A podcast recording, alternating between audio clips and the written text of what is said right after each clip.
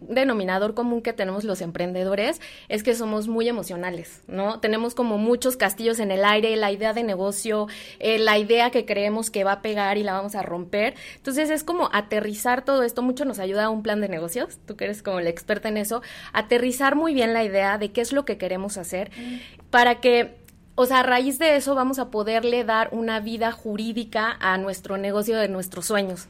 Bienvenidos a otro capítulo de Benji's of Beauty. El día de hoy tenemos a Liz Guevara de Manifiesta Legal y que nos va a platicar todo lo que se necesita para registrar una marca. Liz, antes de empezar contigo y que te presentes, porque ahorita vas a decir quién eres, eh, Queremos decirles a todos ustedes que el tema de hoy es justamente para los emprendedores que están a dos de dar ese paso y todo el proceso legal que se les viene. Entonces, Liz, bienvenida, que estés aquí de verdad nos va a hacer eh, la diferencia a varias personas que ya emprendimos y a los que van a emprender. Bienvenida. Muchas gracias, espero que todo esto que hablemos el día de hoy pues les sirva mucho y den ese paso que ya saben que tienen que dar. Oye, antes de arrancarnos ya con el tema de los procesos legales de un emprendimiento, queremos conocerte un poquito a ti para que la gente te conozca, eh, sepan quién eres, dónde estudiaste, tu experiencia laboral, todo eso. Ok, bueno, me llamo Liz Guevara, estudié, eh, sí, Derecho, la licenciatura de Derecho en la Universidad del Valle, México. Me gradué hace 14, 15 años, más o menos. Y bueno, todo ese tiempo me he dedicado a la administración pública y justamente apoyar a todos los emprendedoras, a todas las emprendedoras y dueñas de negocio. O sea, tenías como... Eh, un trabajo muy específico en un sector femenino de emprendimiento, si era de mujeres o de cualquier emprendedor. Es que sabes que eh, como que las personas que se acercan más son mujeres siempre. Ah, qué curioso. Sí, curioso. O sea, me ha tocado parejas de, o sea, dos parejas de mujer y hombre, socios. Ah, o sea, son más mujeres. Eso te tiene que dar como mucho, pues, como conocimiento de causa, que la gente está buscando emprender, pero también estás detectando lo, lo, que la gente no está haciendo para emprender. Sí, justamente hay como muchas áreas de oportunidad y justo en la pandemia fue cuando fue el como el boom de que mucha gente perdieron empleos y tuvieron que buscar como otras áreas de oportunidad y fue ahí cuando te lo juro que más personas se acercaron y justo sí hay como muchas áreas de oportunidad he, visto muchas cosas detectado muchas cosas que los emprendedores tienen ahí como que ciertas foquitos rojos que podemos apoyarles también eres emprendedora. Tú traes la perspectiva de abogada y además también eres emprendedora. Entonces también sabes perfectamente bien lo que una persona eh, al emprender tiene que pasar. ¿Podrías contarnos, y vámonos con el primer tema ahora sí, para que la gente, y ahora aquí paren la antena, tiene que hacer para emprender el proceso legal? ¿Cuál es lo primero que tienes que hacer? Bueno, pues mira, primero que nada, creo que un denominador común que tenemos los emprendedores es que somos muy emocionales, ¿no? Tenemos como muchos castillos en el aire, la idea de negocio, eh, la idea que creemos que va a pegar y la vamos a romper. Entonces es como aterrizar todo esto, mucho nos ayuda a un plan de negocios, tú que eres como la experta en eso, aterrizar muy bien la idea de qué es lo que queremos hacer para que o sea, a raíz de eso vamos a poderle dar una vida jurídica a nuestro negocio de nuestros sueños antes de que se me vaya, ¿qué podrías definir? Mira, te voy a hacer preguntas que probablemente puedan sonar tontas. Ojo, no hay preguntas tontas. Aquí la cosa es que queremos ser muy claros con el tema porque puede ser algo difícil de digerir. ¿Qué es una vida jurídica en un, en un emprendimiento que se va a convertir en un negocio o empresa? Mira, yo lo pongo como un ejemplo de cuando tienes un bebé, que para los emprendedores nuestro proyecto es nuestro bebé, lo cuidamos, es así como lo máximo. Entonces, hace cuenta que es el proceso de desarrollo, de bajar las ideas, de aterrizar y supongamos que ya cuando tenemos esa idea bien cimentada, vamos a hacer que, que exista, que tenga vida jurídica, no sé si me explico, para que no solo sea un castillo en el aire.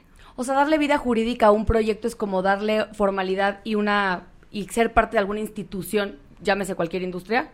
Sí. No institución como tal, pero que sea real y que, y que le puedan dar como formalidad y seriedad. Sí, creo que, o sea, a lo largo de mi experiencia me he dado cuenta, salvo su mejor opinión, que hay como tres puntos súper importantes que son como la columna vertebral de un negocio. Es la estructura legal, el, financiamiento y el marketing. Y menciono primero la estructura legal porque pienso que sin eso no se puede dar todo lo demás. Entonces, si yo no le doy vida, si no manifiesto ese negocio que quiero, entonces, ¿cómo voy a pedir un financiamiento? ¿Cómo, cómo me voy a mostrar a mi público? ¿Me explico? Entonces, es como justo ya que aterricé toda mi idea, entonces lo traigo a la vida jurídica. Ahora, ¿Cómo hago que nazca la vida jurídica? Hay dos formas legalmente. La primera es mm, el registro de marca y el segundo es la constitución de una sociedad. Ahí te vamos a ir parando para que expliques cada concepto. ¿Qué es un registro de marca? ¿Cómo se hace? ¿Por qué se hace? ¿Y qué puede pasar si no lo haces? Ok, bueno, pues una marca en sí, digo, para los que se quieran meter más, está la ley, lo pueden, lo pueden buscar, pero eh, a grandes rasgos, lo que va a ser una, una marca es el instrumento empresarial, va a ser tu identidad jurídica. Y nos va a ayudar a, a justamente a diferenciarnos de la competencia, de nuestros productos, los servicios, lo, lo, lo, que tengamos nosotros como marca, vamos a tener el uso exclusivo de la explotación de esos productos y esos servicios. Nos va a dar, eh, bueno, en derecho marcario tenemos dos principios, que es la territorialidad y la especialidad. Entonces, vamos a tener el uso exclusivo para la explotación de nuestros productos o servicios en todo México. Eh, el, el, perdón, el registro de marca tiene algún limitante geográfico no, o sea, eh, en México lo podemos eh, registrar aquí, aquí en México y tenemos el, el, protocolo de Madrid para poder expandirnos a otros países si queremos. Y también tengo entendido que se pueden registrar eh, diferente, ¿no? Como el logo, el isotipo, uh -huh. ¿nos puedes platicar eso? Sí, justo. Eh, mira, creo que una limitación que tenemos los emprendedores es que creemos que el, el logotipo, el branding, el nombre ya es mi marca ya, ya con eso ya me puedo lanzar al, al, mundo, pero hubo una reforma en el 2018 en la ley y que justamente se crearon, bueno, se agregaron, se implementaron las marcas este, no tradicionales. Y eso nos, sobre todo para la industria de la moda, creo que hay grandes oportunidades ahí que podemos como jugar con estas figuras jurídicas. ¿A qué se refiere? Bueno, ahí voy. Eh, una marca, voy a decir como a grandes rasgos que es una marca, que eh, es un signo perceptible a los sentidos, a la vista, al oído, al gusto, al tacto. Nos va a ayudar, como lo mencionaba hace un rato, a diferenciarnos. Es un signo como, como distintivo. Existen muchas clases de, de, marcas, la marca olfativa, la marca... este ¿Ya se puede registrar una marca olfativa? Sí, ya se puede. Es con la reforma del 2018. Wow. Y antes la marca, pues digamos, tradicional, que era el registro del logo, el registro de, del nombre. La fonética. Ajá, también, ¿no? también. Bueno, más bien es parte de y, y, sí, ajá. O sea, puedes registrar la fonética de tu marca, pero tiene que estar obviamente registrado también la palabra per se.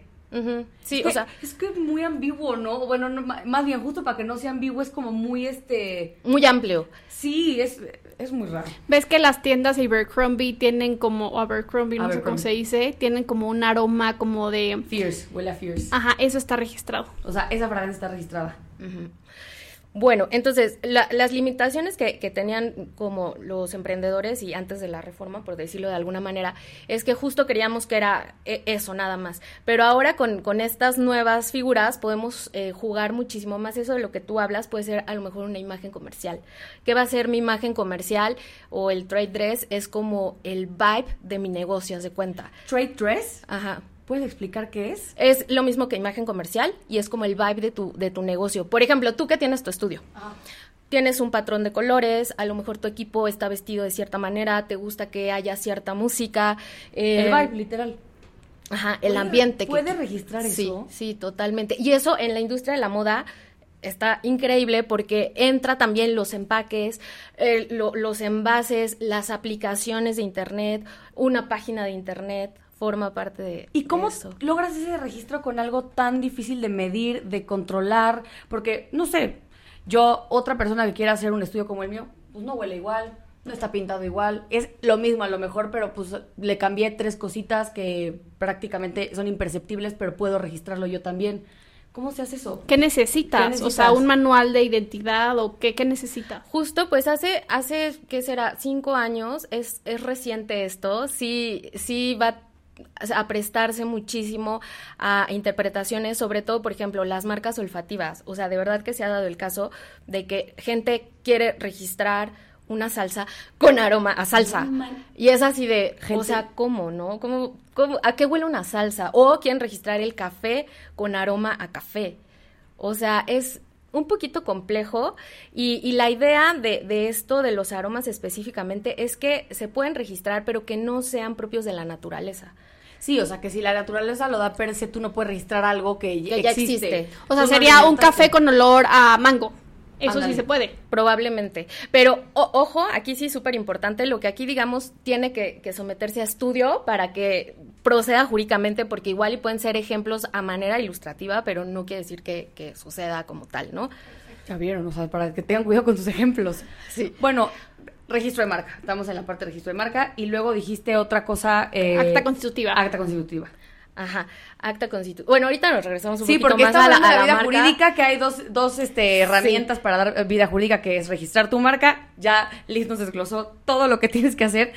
Algo más que tenga que agregar ahí. Bueno, sí, un montón de cosas. Tú pero date, a ver, tú date. eh, ya estás seguro porque de acuerdo a tu modelo de negocio, quieres em- es, es muchísimo más fácil, eh, creo que el registro de marca, porque ya las constituciones de sociedades es cuando ya la empresa está mucho más avanzada. Ahorita hablamos un poquitito de eso. Claro. Entonces, ya tienes el registro de tu marca y a lo mejor tienes una socia, este, ya saben perfecto eh, lo que van a vender.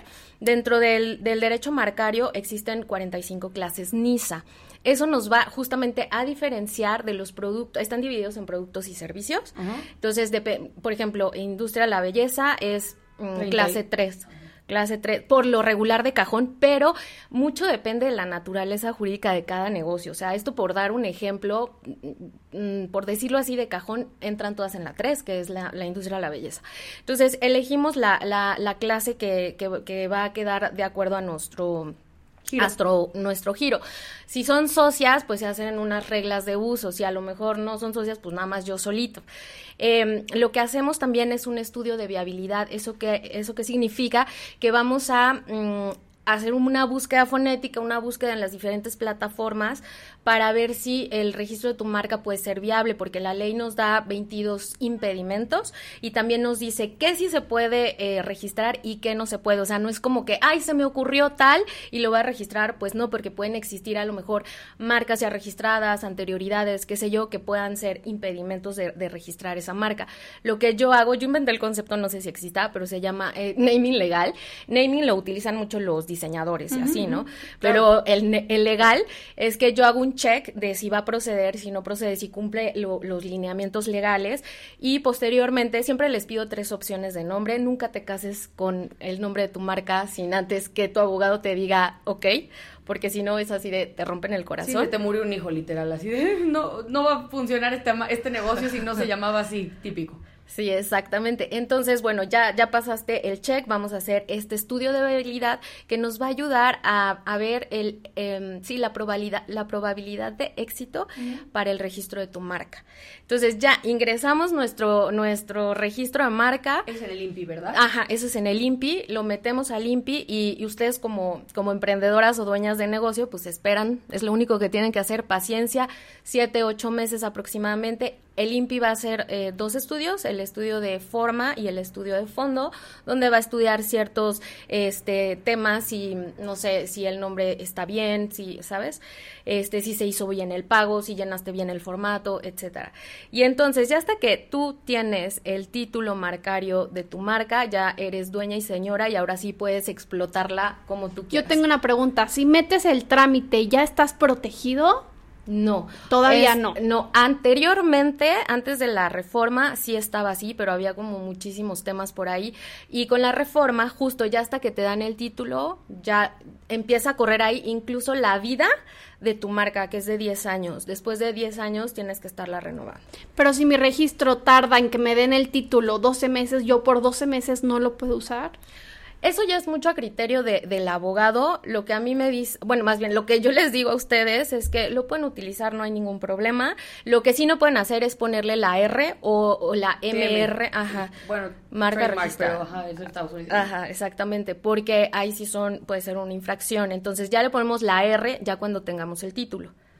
Ujú. Es que es un tema. sí, sí. Eh, otra pregunta, ¿el emprendedor lo puede registrar eh, él mismo o tiene que acudir con un abogado? Bueno, pues es que tristemente es como de, con un abogado. claro. A ver, sí es un proceso que pueden hacer, pero sí mejor con un experto, o sea. Sí, justo, o sea, se ha demeritado un poquito, esta parte es como en derecho laboral, cualquiera puede este, litigar porque no les piden la cédula, sin embargo, viene esta parte, o sea, se ha fomentado como mucho esa parte de, pues, sí, cualquiera lo puede hacer, incluso los despachos este, de, de diseño, ay, sí, yo te lo hago y así, pero ¿qué pasa? Que si te hacen un requerimiento, si hay una oposición o, o si hay algún tema, y si no sabes cómo, entonces ya vas. Fíjate que aquí en México no hay mucho esa prevención. En el gringo como que sí está muy y aquí es cuando ya tenemos el problema. Si quieren tapar ya el pozo vamos. cuando el niño ya se ahogó. Pues no, mejor que no se ahogue el niño, háganlo con un abogado, porque la verdad sí creo que estás cuidando el nombre de tu marca. Imagínate, porque seguramente nos podrás contar y compartir una anécdota. Si tú tienes una marca, la trabajaste y de repente resulta que te, lleva te llega como una demanda de, oye, esa marca era mía y yo la tenía registrada. Sí, total. Obviamente, quien la está usando antes y puedes demostrar que tú la tenías en uso antes, no procede que tú puedas ganar ese, esa demanda. O sea, en, en derecho, en, en todo en materia de derecho, tenemos un principio básico que es primero en tiempo, primero en derecho. Y si tú no tienes registrado tu marca, no tienes nada. Y sí, sí me ha sucedido. O sea, sí han, hemos tenido varios temas de que han construido marcas, o sea, no sé, muchos años y de repente alguien vivo se dio cuenta que no estaba registrada, van y lo registran y entonces se empiezan a colgar de algo que ya trabajó otra persona. Entonces, y me han, o sea, vienen conmigo y me dicen, es que no es justo, no se vale, porque yo he trabajado esa marca, me he tardado muchísimos años en, en construir lo que ahora tengo. Pues sí, pero no tienes, digamos, ninguna eh, figura jurídica, no tienes ninguna personalidad para ir a, a hacer una reclamación, a interponer algún recurso, no hay nada. o sea, ¿qué, ¿qué vamos a decir? ¿Sí me explico? Y, y justo esa parte también es súper importante, que antes de, de que vayamos con el diseñador a que nos hagan el logo, el, el, branding, todo eso, vayamos con el abogado, porque si no, lejos de ser una inversión, se va a volver una pérdida. Porque justo, ¿qué tal si ya estaba registrada, si no procede, si ya me dijo el abogado que, que por ahí no va, entonces vuélvelo a hacer todo. O sea, tú recomiendas que primero se haga la búsqueda, a lo mejor resulta que esta palabra está disponible, eh, hago el trámite y, y, ya una vez que me lo pueden liberar, y ya me dicen que es mío, hago todo el proceso. No, no, no.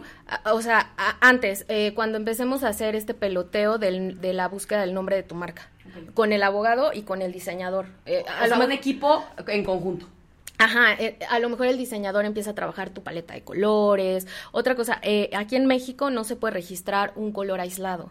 O sea, tiene que ser a lo mejor el conjunto de colores. Entonces, ¿qué tal si tú llegas bien emocionada y quiero el rosa porque es mi favorito? Entonces... Entonces tienes que, que, hacer ciertos cambios. Entonces sí, a, a, la par, porque también hay que checar el, el, logotipo. Si hay gente que quiere un logotipo, bueno, pues vamos a estudiarlo, si procede, etcétera. Otra pregunta, eh, pasado los 10 años del registro, al, o sea, ya, ya pasaron los 10 años, un día después, ¿ya alguien más lo puede registrar? Este, ¿O estás no, como amparado un, por tres meses? Sí, hay un periodo de tres meses justamente. Y este, con la nueva figura, eh, se, más bien con la nueva reforma hicieron una, fi una figura que es el, el uso real y efectivo de, de, las marcas. O sea, yo le tengo que decir al INPI que estoy utilizando este mi marca con la clase que lo registré. O sea, no puedo decir vendo zapatos, lo registré con zapatos, pero sabes que es que ya después empecé a vender otra cosa. Entonces, no, o sea, tienes que declarar que efectivamente el uso real y efectivo de tu marca eso ya fue a partir del, si no mal recuerdo, del 10 de agosto del 2018. Este, se todas las marcas que se registraron a partir de esa fecha en adelante, tenemos que hacer esa declaración. Ah, pues yo la toca hacer. Oye, y regresando al tema de la vida jurídica, ¿tienes algo más del registro de marca? Y ahorita vamos a hacer preguntas muy precisas porque sabemos que puede ser como mucha como información y queremos que salgan de este capítulo sabiendo paso por paso y punto por punto lo que tienen que hacer como emprendedores. Eh, te registras. Eh, tienes como esta primera parte de tu vida jurídica como marca. Luego, el acta constitutiva. ¿Cuándo entra el acta constitutiva y cuándo es oportuno? Porque mucha gente hace este gasto administrativo caro para un emprendimiento, porque generalmente es con notario, puede ser con corredor público, pero es algo que te cuesta dinero. ¿Qué, sí. ¿qué tú opinas? ¿Qué sugieres? Eh, de, yo creo que depende del modelo de negocio. A lo mejor, eh, no sé, supongamos que son socias y este va a facturar, eh, van a facturar a nombre de una persona moral y, y, requieren hacer una, una sociedad. O a lo mejor quieren aumentar su capital, levantar capital, qué sé yo. Entonces, este, ya vamos a hablar de, de acciones, de capital, de socios, de reglas del juego. Liz, ¿qué es una persona moral y qué es una persona física?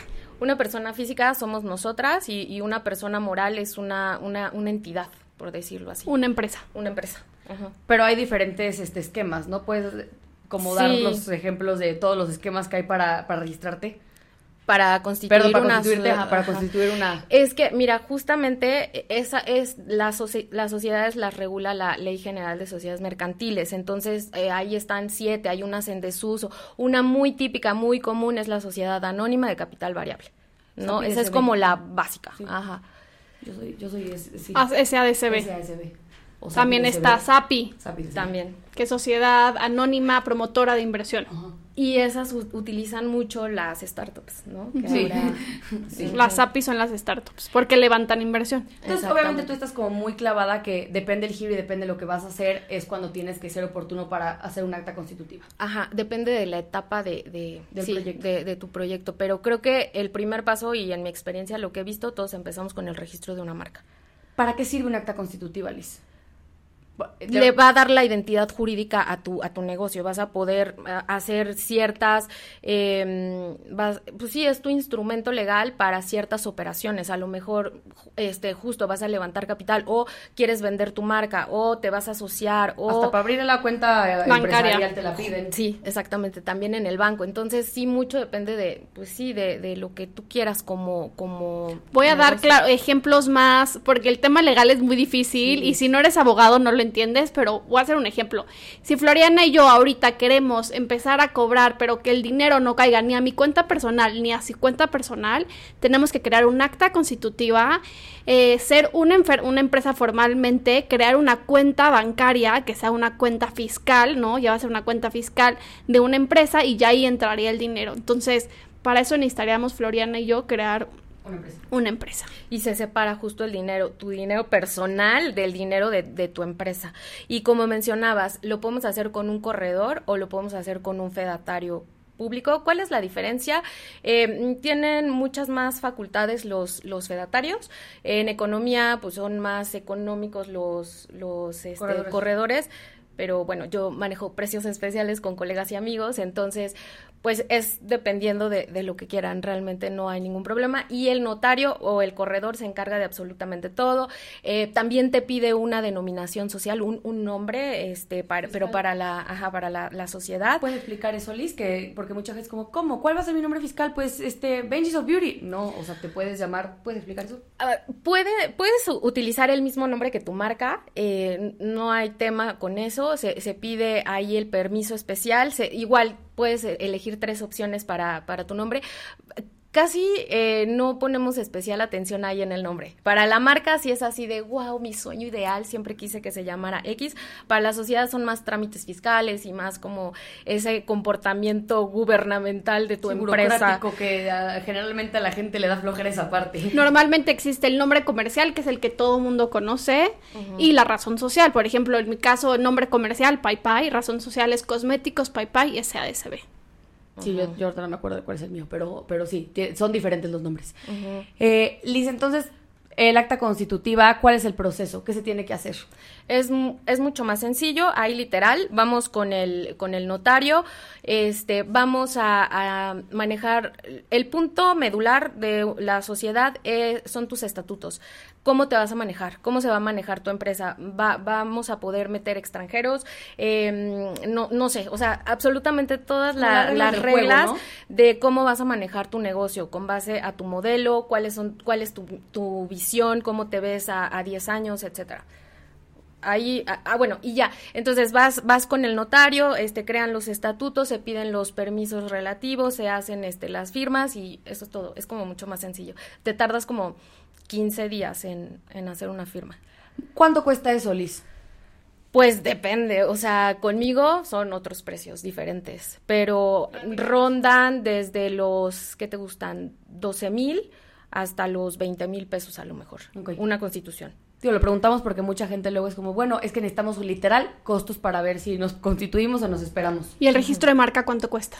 El derecho, o sea, ahí el, se pagan derechos y está como en 2.800, una cosa así, los derechos. Es, es, es muy económico el pago de derechos, pero obviamente más los honorarios. ¿Un solo pago o una vez al año? No, un solo pago. Es un solo pago y con eso te dan tu título marcario. De 10 años con un periodo de 10 años. Exactamente. Y dime una cosa, una vez que tienes tu acta constitutiva, eh, porque luego pasa que te piden el documento y es como de, ay, no lo tengo. ¿Se puede digitalizar? ¿Lo tienes impreso? ¿Cómo manejas y le das cuidado a tu, a tu entidad jurídica como marca? Eh, por ejemplo, en, en las marcas yo les hago un expediente a mis clientes y lo ya se maneja digital. En el tema de las sociedades, el, el, notario o el corredor, bueno, sí, el notario o el corredor te expide un testimonio. Puedes solicitar copias certificadas, puedes hacer un cotejo, pues tú lo tienes. Son tus documentos, es como tu identificación, tu pasaporte, o sea, pues sí tienes que cuidarlo, son la base de tu negocio. Oye, y si en el caso, por ejemplo, que Karen y yo nos asociamos y resulta que va avanzando el tiempo y alguien más va a entrar, ¿qué tiene que hacer en esa acta constitutiva? Porque hay que pues cambiarla, ¿estás de acuerdo? Hay que, pues obviamente es una asamblea, todo esto puede explicar el tema Existen eh, las asambleas extraordinarias, las asambleas ordinarias, entonces todo ese tipo de movimientos vamos a cambiar el... Justo también hubo una reforma. Eh, en mis tiempos este, se constituía una sociedad con un capital de 50 mil pesos, ahora ya no hay tema, ya lo pues... Eso me tocó a mí. ¿Así? ¿Ah, sí, justo, ya no hay, lo constituyes con el monto que tú quieras. Y este... ¿Por qué le ponían un monto? Pues así estaba estipulado en la ley. El mínimo eran 50 mil pesos. ¿Y para qué? Para abrirla en capital. Ok, ¿era para dar el valor del capital de, inicial de la gente que estaba constituyéndose?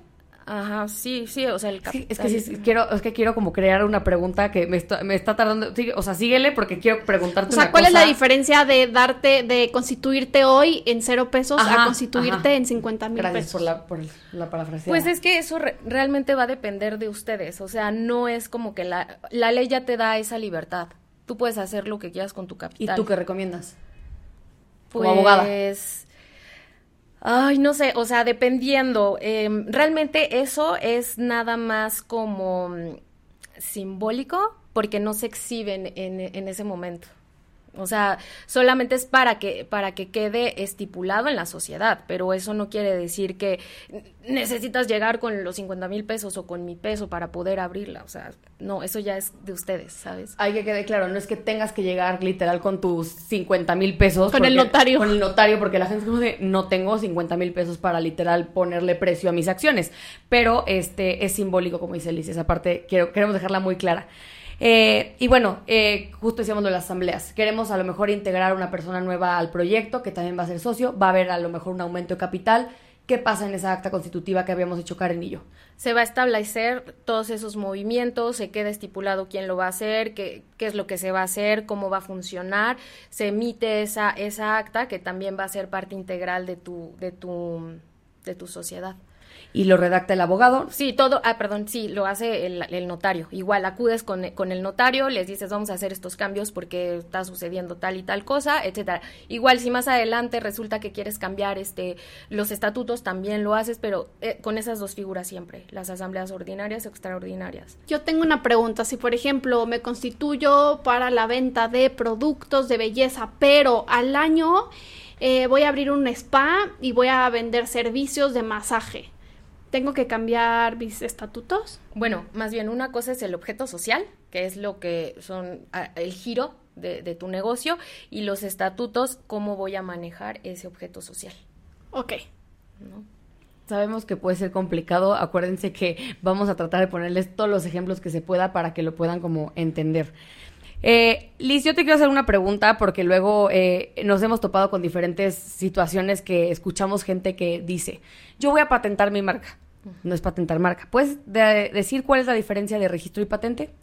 Bueno, eh, las marcas, las que mencionamos hace un momento, eh, eh, las patentes también forman parte de, la API, la propiedad intelectual, pero son básicamente invenciones algo que no esté igual en la naturaleza, algo que se cree si viene también de, del intelecto humano también de alguna manera, pero son, por ejemplo, en la industria de la belleza, son las formulaciones. La innovación en el desarrollo, por ejemplo. Ajá. Una textura nueva se puede patentar, por ejemplo. O sea, cuando tú sacas un producto nuevo que... Cream to powder. Ajá, de crema a polvo, que a lo mejor ninguna otra marca lo tenía, tú tienes ahí una innovación y que se puede replicar como el proceso, entonces puedes meter una patente para que nadie la replique, ¿estás de acuerdo? Sí, sí, como ese tipo de tecnología en los productos. Pero también estás de acuerdo que cualquier cambio, derivación que le hagas, entra otra patente. Alguien más puede como decir, bueno, no es de crema a polvo, es de crema a gel. o de polvo a gel, una cosa así. Pero estás de acuerdo que alguien más puede patentar eso. Este, bueno, pues ahí justamente tú lo tienes que, patentar, o sea, para que quede a tu nombre, que tú eres el, la dueña o el dueño de, ese. o sea, pero como el concepto de, transformación de textura, no tal cual las texturas, puede entrar otra patente.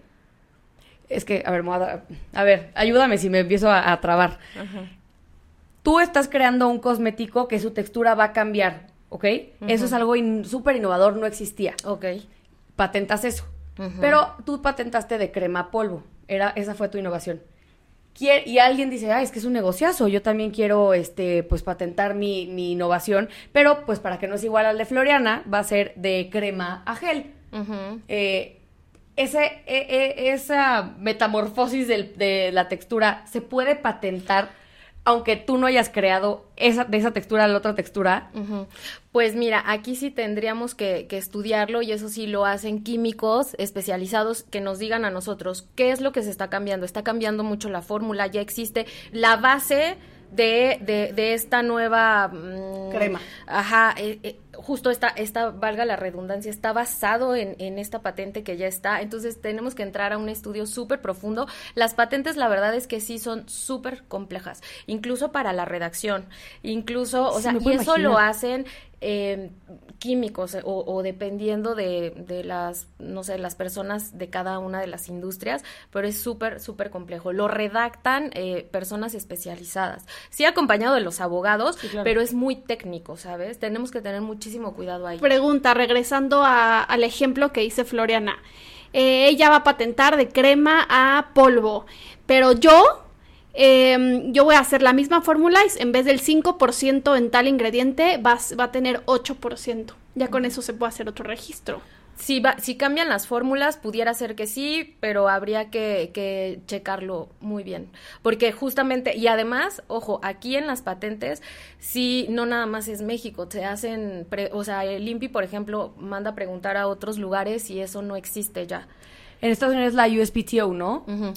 Sí, justamente. Eh, y tipo, si quieres registrar en Latinoamérica, ¿qué, entidad sería? ¿O es por país? O sea, tiene que ser por cada país, este tipo, no sé, Guatemala tiene su entidad, mm, este, no sé, Venezuela, o, hay algo igual, más general. Eh, igual en las patentes tenemos, podemos irnos a, a, otros países también sin ningún problema. El uso de la marca en un sector internacional, este, no corre peligro si nada más está registrado en tu país de origen.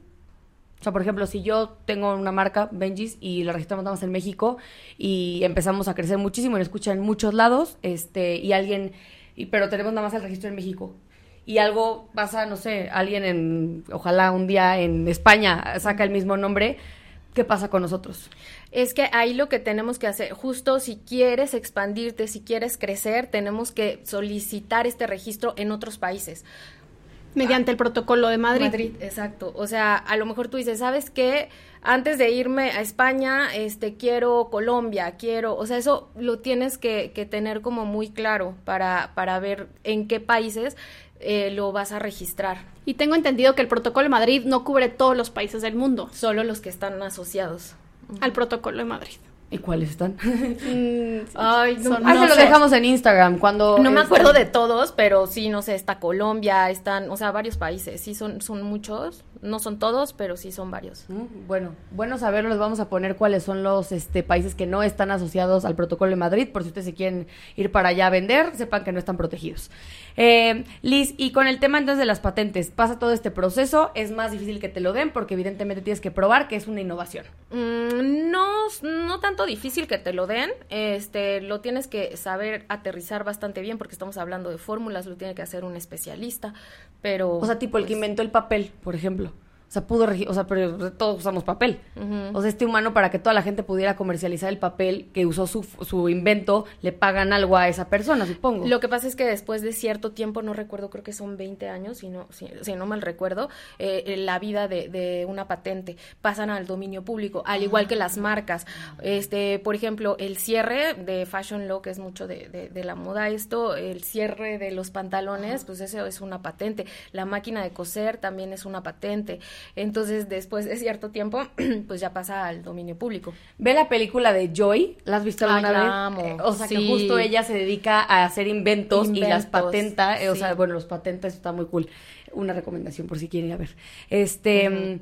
Y bueno, ya te dan la patente y obviamente pasan estos 20 años y como eso es algo de dominio público y mucha gente le usa tipo el papel, ya es algo pues, Ya lo puede hacer cualquier persona, o sea, ya no tiene el uso exclusivo de... O sea, esta persona que inventó la fórmula para hacer el papel ya no cobra absolutamente nada. Ya, ya, ya, todas las marcas de papel de baño, por ejemplo, pues ya ya todo mundo lo podemos usar. Lo mismo sucede eh, con la parte de las marcas como tal en los empaques. También hay cierto em, periodo de, tiempo y posteriormente pasan al dominio público. Pero este empaque tiene que ser diferente a lo que ya se haya visto o puede ser cualquier empaque así de, no, yo, este es mi empaque y esto, o sea, bueno, esto no es un empaque, es un envase, pero, o sea, ¿tiene que tener una variación extraña o no? Pues tú lo, lo tienes que diseñar. Em, aquí lo que podemos hacer es una protección acumulada ¿no? Tener patente, pero una, un arte aplicado, pero a lo mejor mi imagen comercial. Digo, en el caso, por ejemplo, de Pai Pai, los, los dibujitos que tienen, los hace un diseñador. O, bueno, no sé ustedes ahí cómo lo hicieron, si fue por, si fue un arte aplicado, si fue por creo que en ese tiempo no había no no existía no. No existía nunca pudimos cuando empezamos la marca queríamos registrar el concepto no de arte eh, impreso en envases de haber sido así una señorita no les hubiera copiado a ellas. Vimos eh, muchísimos abogados y no se podía y no se podía es que está increíble que ahora ya. Ahora ya. Lo, que, lo que registramos fue el, tubo de cartón, el envase. La figura tiene un nombre, la verdad se me olvidó ese registro. Eh, dibujo industrial. Eh, tuvimos el registro de dibujo industrial. O sea, yo hoy podría ir con todas las marcas que tienen ese envase de cartón y cobrarles. No lo hacemos, somos sin buena onda, pero muchas en México lo usan. No manches, pues sí debería ser. Actualmente podrías, no el tubito, porque es cilíndrico, ese ya es de dominio público, pero no sé, se me ocurre, ¿eh? por dar un ejemplo, no sé, uno así todo chueco que da la vuelta y sí, lo puedes abrir, pero además con, con los, los dibujos eh, de los diseñadores, entonces aquí lo podríamos eh, proteger con el arte aplicado, este, imagen comercial, este, marca tridimensional, bueno, no, porque... No, tridimensional no, aplica. No hay, no. ¿Por? La marca tridimensional se refiere más a los empaques, a los envases, a las formas, a Eso no se puede, este, no. se puede registrar, no se puede patentar. El dibujo, no, como tal, no. Pero a lo mejor si yo quiero hacer un perfume, eh, entonces sí, puede ser la marca tridimensional o el dibujo. Eh, es que a eso le llamamos los abogados la protección acumulada que una, una sola mm, objeto puede ser susceptible de registro de varias figuras y eso nos ayuda muchísimo más a darle esa protección y que no se lo piraten, porque en la industria de la moda hay muchísima falsificación de, la, de, los cosméticos. Y, pues es bien sencillo este falsificar un empaque. Justo me acuerdo ahorita, este Glossier, que es su marca favorita, apenas eh, registró como, eh, como, ay, se me fue, ¿Como marca? Este, sí, marca tridimensional, las cajitas, que en el interior deben, este, más bien tienen rosita. como lo de los, envíos que tienen este como papel este las cajas las cajas, apenas las registraron que por dentro pueden llevar este rosa, tienen que llevar rosa. Entonces, eso les da algo muy importante las marcas es que con todas estas figuras que estamos hablando le va a dar un valor agregado a tu marca, que es una marca, es un activo intangible. De hecho, hay muchísimas eh, empresas de, de, la industria de la belleza que valen mucho más su marca que todos los demás elementos del negocio. A lo mejor los recursos humanos, a lo mejor el mobiliario, qué sé yo. Entonces, es súper importante ver todas estas figuras que ahí está, o sea, podemos capitalizar eso. Puedes cotizar esas cosas, o tú puedes llegar y decir, a ver, mi marca tiene ta, ta, ta, ta. Sí puedes sacar un, un monto de cuánto cuesta tu marca nada más como marca, no tu operación, tus ventas, no, tu marca. Sí, justamente, bueno, me tocó, me, han tocado algunas clientas que estaban vendiendo una, una marca, el, el know-how, ahorita pues el, el, activo intangible que es la marca como tal, a nosotros no, nos hizo la evaluación un financiero.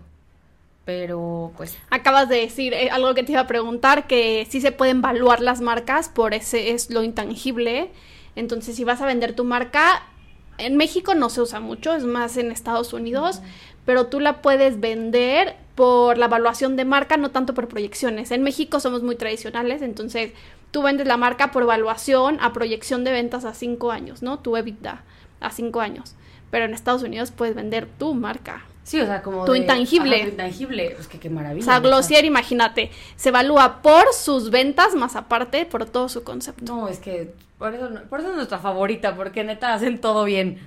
Está muy interesante, neta, pero está, pero está difícil de, de, digerir. Y literal, por eso yo creo que los abogados, neta, pasan tanto tiempo estudiando. O sea, de verdad sí tiene muchísima, como muchas aristas, ¿no? Sí, es, es muy amplio, es muy amplio. De hecho, en Estados Unidos hay una que, que hace las valuaciones, no me acuerdo, Brand no sé qué, pero hace todas las valuaciones. Aquí en México, por ejemplo, las marcas que valen mucho, no me sean los números, soy malísima para los números, está Telcel, obviamente, todas las de Slim. ¿no? Por ejemplo. y de, de, la industria de la moda, digo, de la, sí, de la belleza, no, no sé cuáles sean aquí en México. No, es que mm, no somos un país con otra economía. No, y con otro enfoque también a la hora de, de, comprar y vender este pues empresas y marcas, la verdad todavía. Pero es que eso es súper importante porque le va a dar el valor agregado a tu marca. O sea, a lo mejor tú mañana quieres vender tu marca porque te quieres dedicar a otra cosa, porque te vas a ir a viajar por el mundo, qué sé yo. Entonces ahí está esa gran área de oportunidad que tiene un negocio, no nada más es, ay, bueno, ya a lo mejor tú tienes un establecimiento físico y dices, no, pues ya cierro mi changarro y ya me voy, no, y tu activo intangible, ¿qué pasa? Ya creaste un valor.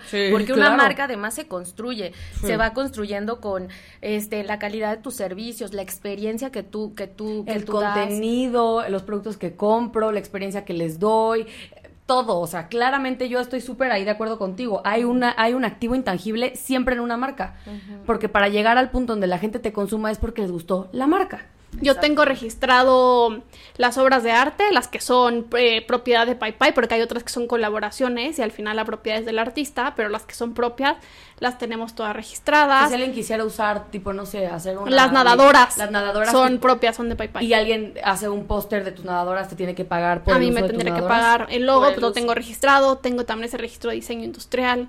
O sea, tengo un valor intangible. Es que para ustedes, justo en PayPay, el tema visual de la marca era justo el diferenciador de otras cosas, y obviamente un buen producto y todo, pero sí el tema del diseño era algo muy icónico de ustedes. Pero han llegado grupos a querernos comprar la marca y nosotros queremos vender, o sea, hacer la venta por evaluación de marca y no lo han aceptado. O sea, e-, es por ventas, no por, No por el intangible. Por ventas. Oigan, pues ahí pues es donde entran ustedes. Si tienen, tienen lana es porque seguro saben operarlo y vender un buen, pero no traen un buen concepto de marca. Pero México y Latinoamérica, pues tenemos otra economía a Estados Unidos y Europa. Bueno, sigamos trabajando para mejores economía y poder comprar así.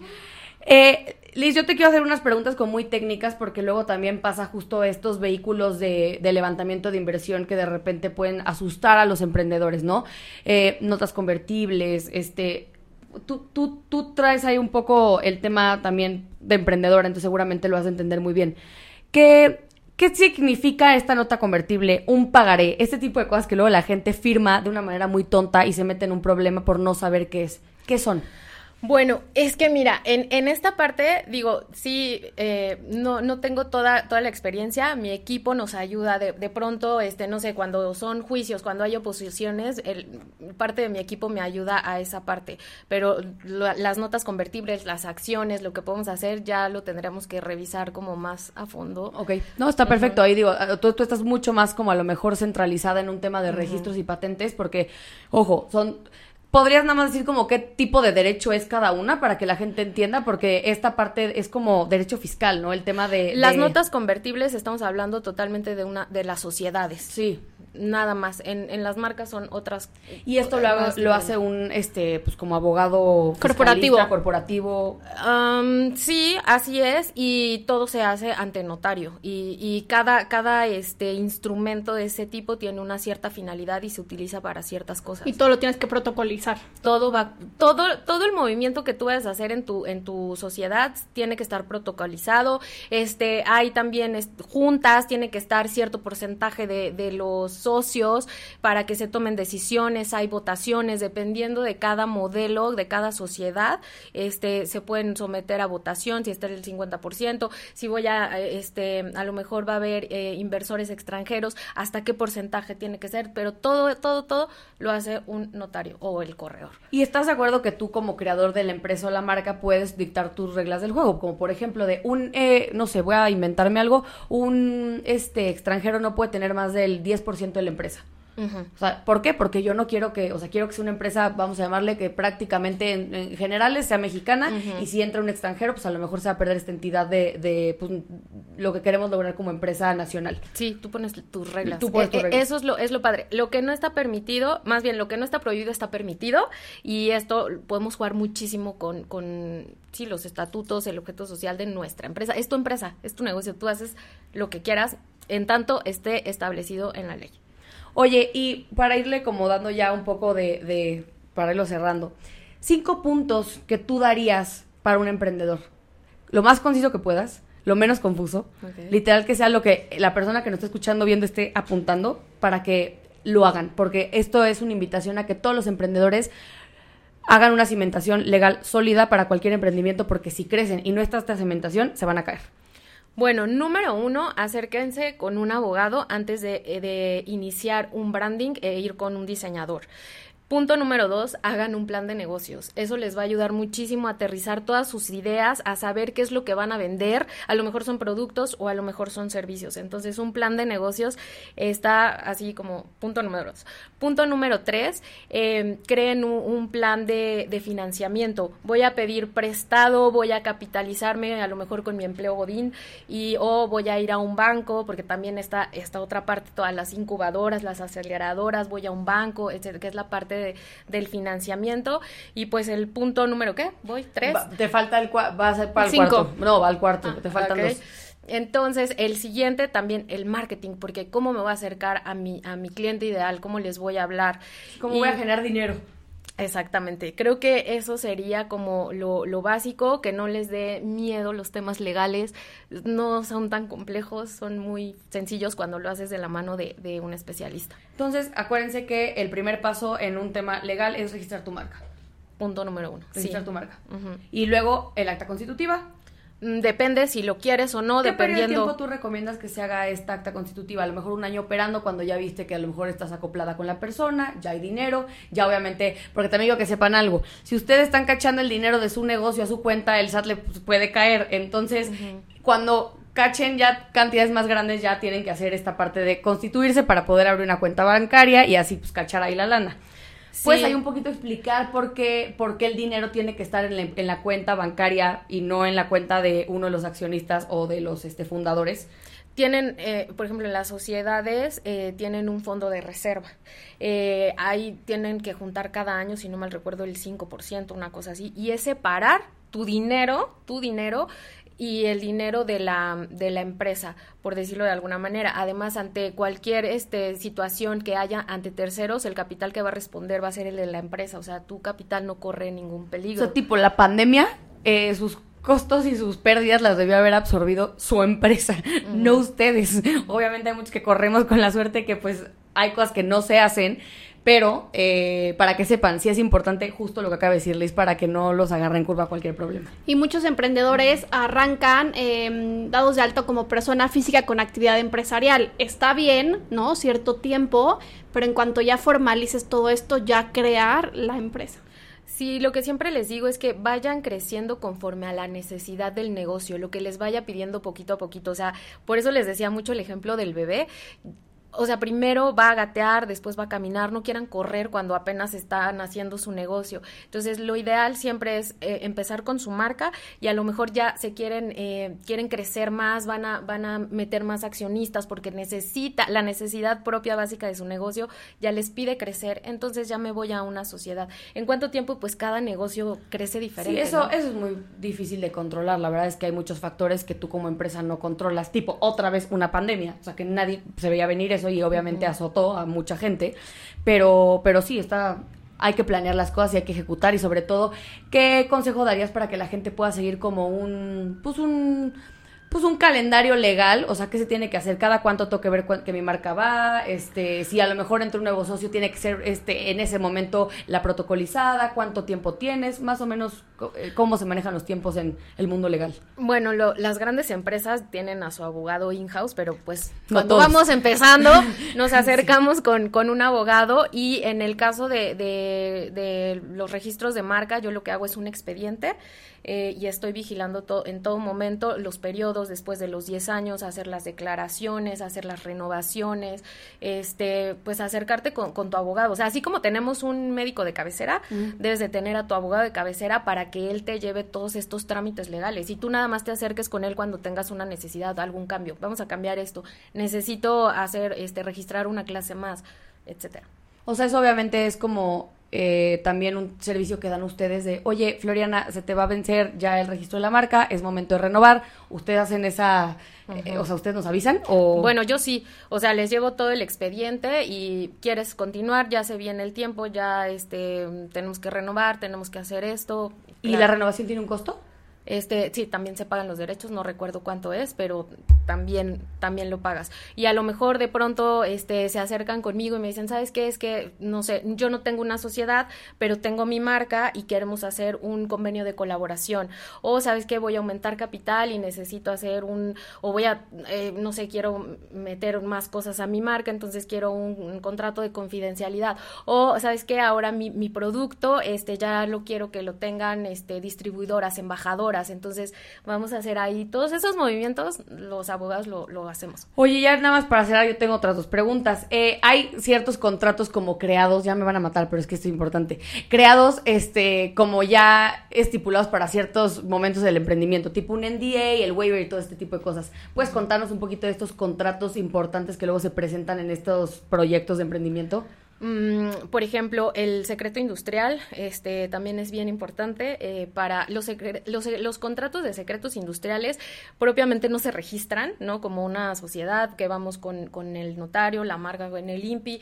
Eh, aquí son solamente como los de Coca-Cola, ahorita me acordé, este, que solamente los socios saben el, el, la fórmula de, de, de, la, de, la, bebida. y entonces tienen ciertas reglas que no pueden a lo eh, bueno, esas son, como se dicen, leyendas urbanas, ¿no? Que no pueden viajar juntos porque... Pues, sí, luego dicen no, eso sí, en la, en la corona inglesa no pueden viajar todos en un mismo sí, camioneta. Pues no hay quien, este, quien, ¿Quién responde. Ah, Exacto, entonces están los secretos. A lo mejor un, un NDA este, lo podemos utilizar, son los de confidencialidad. Sí, quiero que le des el concepto. ¿Qué es cada uno y para qué sirve? El, el, de confidencialidad lo vamos a utilizar cuando eh, a lo mejor los procesos de elaboración, el know-how de mi empresa, no quiero que, que, que mm, la gente se divulgue. Ajá, es algo que solamente, y solamente cuando la persona esté con ustedes puede eh, darle tratamiento a esa información ya después de que se terminan los vínculos, entonces ya no puede hacer uso de esa información.